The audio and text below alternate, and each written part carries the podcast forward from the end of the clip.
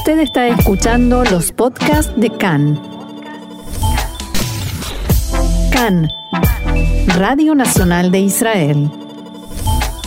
Hoy, jueves 10 de junio, 30 de Sivan, estos son nuestros titulares.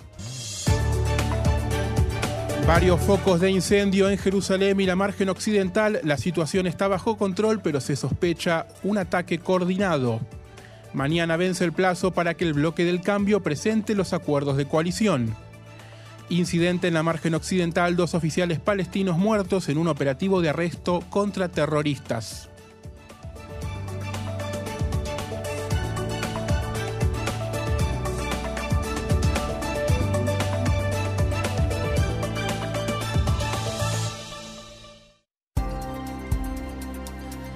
Vamos entonces al desarrollo de la información, comenzando con los incendios que se desataron ayer por la tarde en el área de los bosques al oeste de Jerusalén, que forzaron la evacuación temporal de residentes de la zona y el cierre de caminos, autopistas y del tren que llega hasta la capital. Se registraron también focos al norte de la margen occidental, cerca de los asentamientos de Ariel y Yavei Shomron.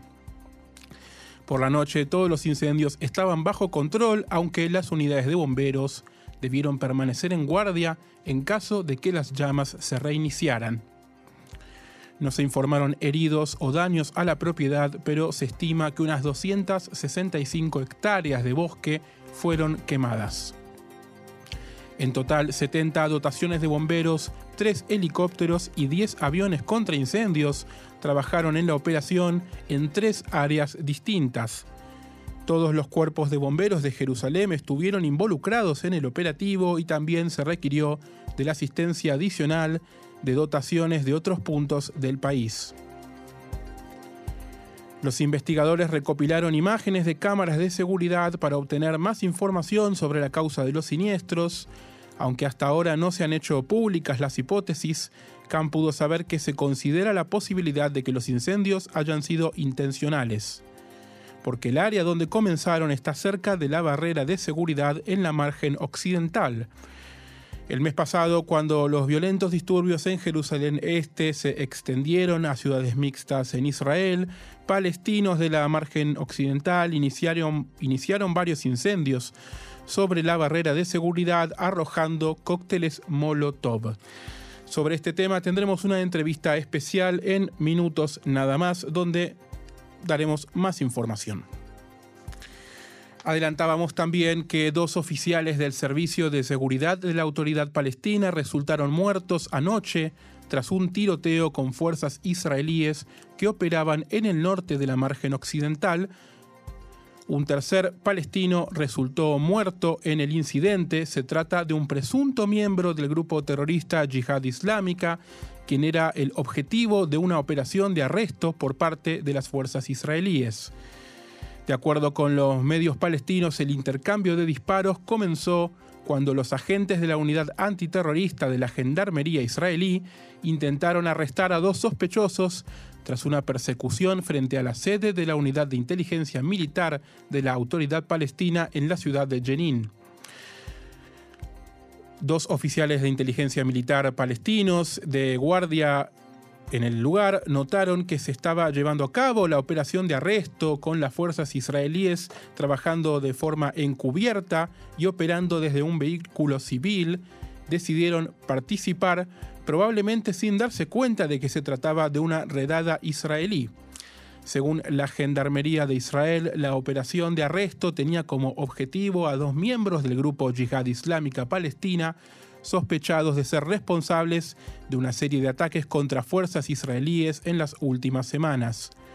Los sospechosos usaban como escondite el edificio adyacente al complejo de inteligencia militar de la autoridad palestina. Los dos agentes de seguridad palestinos muertos en el intercambio fueron identificados como el teniente Adam Aliwi, de 23 años, oriundo del pueblo de Zawata, y el capitán Taisir Isa, de 33, del poblado de Sanur. El tercer hombre muerto es Jamil al-Amuri, uno de los objetivos de la operación israelí. El segundo sospechoso, Wissam Abu Zaid, resultó herido y fue arrestado.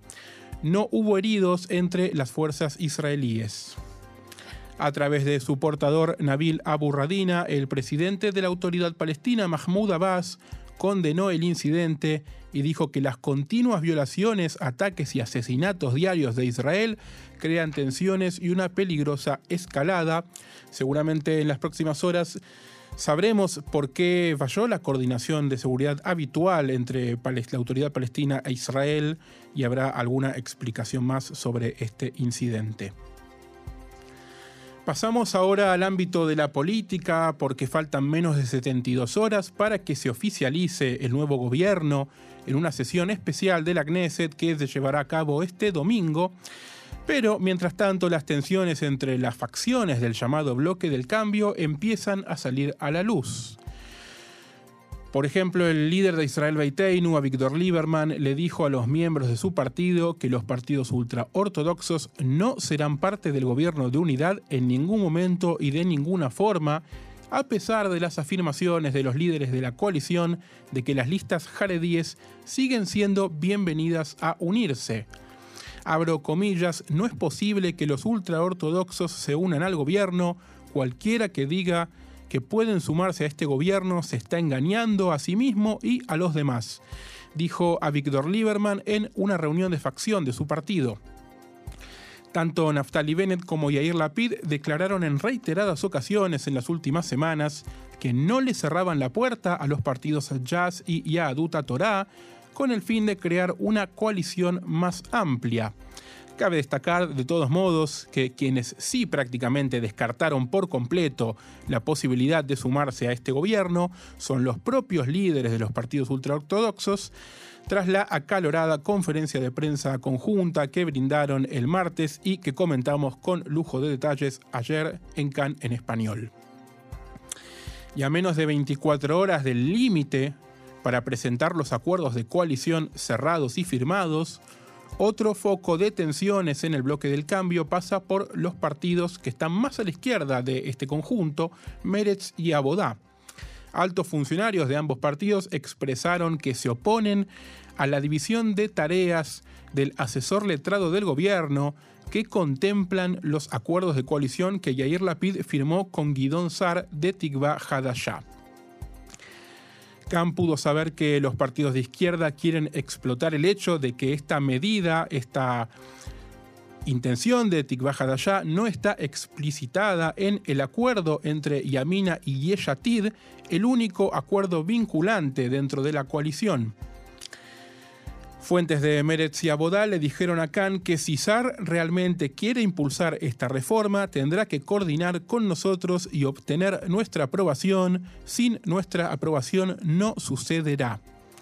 Desde Tikva allá respondieron a los comentarios y le bajaron el tono a la atención, a la cuestión. Se acordó que el tema se plantearía para discusión y decisión una vez en el gobierno y así será. Esta es una reforma importante y necesaria y creemos que tendrá mayoría. Se espera que la firma final de los acuerdos de coalición suceda mañana por la mañana, justo antes, sobre el límite, sobre el, justo antes de presentarlos a la Knesset, que tiene 24 horas hábiles, pero en realidad 48 horas si contamos el Shabbat, para revisarlos la Knesset en conjunto y votarlos en el voto de confianza que será el domingo. Quedan algunos cuantos puntos pendientes, entre ellos la propuesta de Ayelet Shaked y de Seb Elkin de fijar los presupuestos asignados para el transporte, para las cuestiones ligadas al transporte en los asentamientos de la margen occidental, desde ahora que esto quede establecido en el acuerdo de coalición. Y también falta una discusión adicional sobre la supervisión de las construcciones palestinas en el área C, donde cada uno de los miembros del bloque del cambio tiene una opinión encontrada diferente. Por su parte, desde el Likud, el parlamentario Miki Zohar declaró anoche que no cree que el primer ministro Netanyahu pueda impedir que sus rivales formen un gobierno este domingo. En una entrevista se le preguntó al saliente presidente de la coalición de gobierno si a Netanyahu le quedaba algún truco bajo la manga, a lo que respondió no, no lo creo, Bennett y Guidon Sar ya han ido demasiado lejos como para poder dar marcha atrás. Zohar opinó que en caso de tener que enfrentar nuevas elecciones, Bennett comprende que ha perdido a todos sus seguidores y que Guidon Sar ha renunciado por completo a su ideología de derecha para lograr su venganza personal e infantil contra Netanyahu, palabras textuales de Miki Zohar. Sobre los rumores de un posible intento de sucesión en el Likud, Zohar expresó su apoyo para que Netanyahu permanezca como líder del partido y de la oposición, hasta que podamos derrocar a este pésimo gobierno que se ha formado. Abro comillas nuevamente, en el momento en que este gobierno caiga y nos dirijamos a las próximas elecciones, podremos tener primarias de liderazgo en el partido y Netanyahu será elegido nuevamente. De todas maneras, Miki Zohar enfatizó que en su opinión no hay necesidad de internas en Likud. Cambiamos de tema. La policía de Israel y el servicio de seguridad Shin Bet informaron esta mañana que arrestaron a siete residentes de Herzliya y de alrededores de esa ciudad por su presunta participación en un ataque contra un ciudadano árabe israelí de la ciudad de Taibe el mes pasado. El ataque se llevó a cabo el 12 de mayo, a principios de la operación Guardián de los Muros, mientras se desataban decenas de episodios de violencia entre judíos y árabes israelíes en todo el país. El incidente en cuestión se conoció cuando un hombre de unos 60 años fue encontrado herido en su automóvil cerca de la mezquita de Sidna Ali en Herzliya.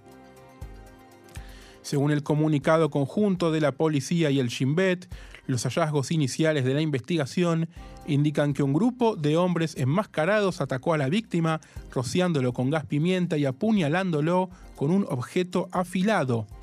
La investigación llevó a la policía a identificar a las siete personas presuntamente responsables del ataque, que fueron arrestadas y se espera que sean acusadas en los próximos días en el Tribunal de Primera Instancia de Tel Aviv. Y continuando con las repercusiones y, mejor dicho, las consecuencias de la ola de violencia e incidentes que sucedió hace un mes, ayer la policía de Israel y el Shin Bet revelaron que arrestaron a tres sospechosos de estar detrás de varios ataques con bombas incendiarias en Yafo, incluido uno que dejó a un niño árabe israelí gravemente herido. De acuerdo con el comunicado, los sospechosos fueron arrestados durante las últimas semanas, pero recién se dejó trascender ayer. En una declaración conjunta, el Shin Bet y la policía calificaron al incidente sucedido el 14 de mayo como un ataque terrorista.